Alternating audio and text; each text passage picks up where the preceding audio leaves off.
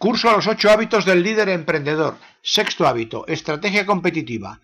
Tema 6.4, sencillez y diferenciación.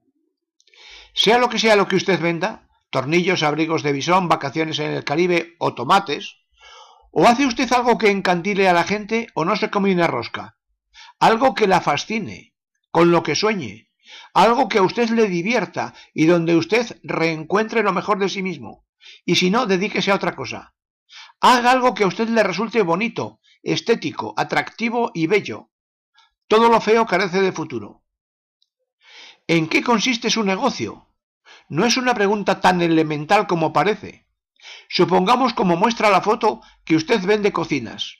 Ahora bien, ¿está usted vendiendo diseño, forma de vivir, tecnología, estilo, economía, plazo de entrega, facilidad de cocinar, condiciones de financiación o servicio postventa? Porque son ocho cocinas distintas ocho negocios distintos, con distintos conocimientos, mercados, procesos y distintas calidades, precios y servicios. No es lo mismo estar en el negocio de las botellas que en el de envase de productos líquidos. No es lo mismo estar en el negocio de los grifos que en el de sistema de control de fluidos. Uno siempre vende algo que va más allá de todo lo que el mundo ve. Aquí es necesario rizar el rizo en la foto se ve un cañón que apunta al café. Más lejos está el aroma y más a lo lejos está la pertenencia a un grupo entrañable. Si fuera cerveza y no café, cubriría otras necesidades distintas. Una cosa es el deseo evidente, más allá está el deseo lógico, y a lo lejos el deseo psicológico o irracional, que es la zona estratégica de mayor interés.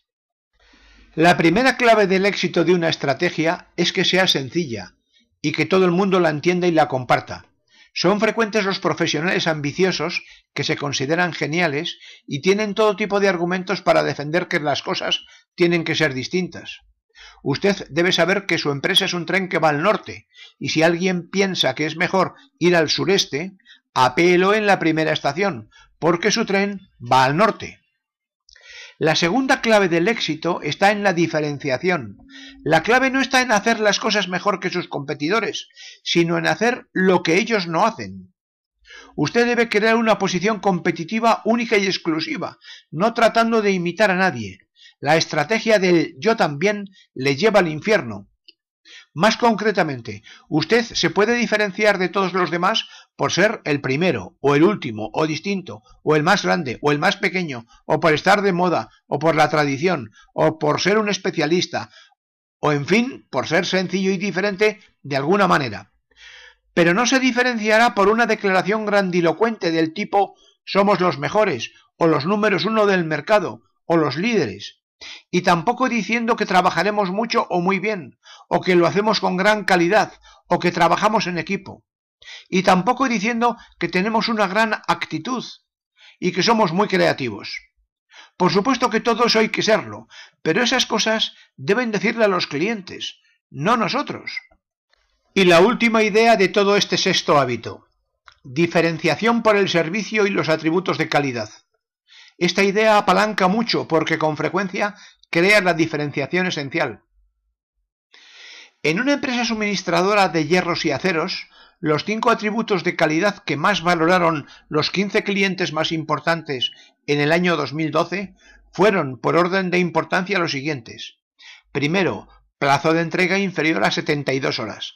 Segundo, transporte para descargar en camiones con pluma grúa articulada de 2 toneladas. Tercero, servicio postventa para asesoramiento en cálculos. Cuarto, aceptación de devoluciones sin hacer preguntas.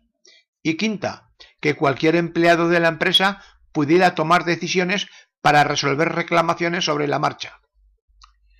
Observe esta figura importante que en el centro tiene la foto anterior a tamaño reducido de los hierros y aceros. Trabajando y desarrollando los atributos de calidad, se puede diferenciar muy bien un producto tan indiferenciado como el hierro y el acero.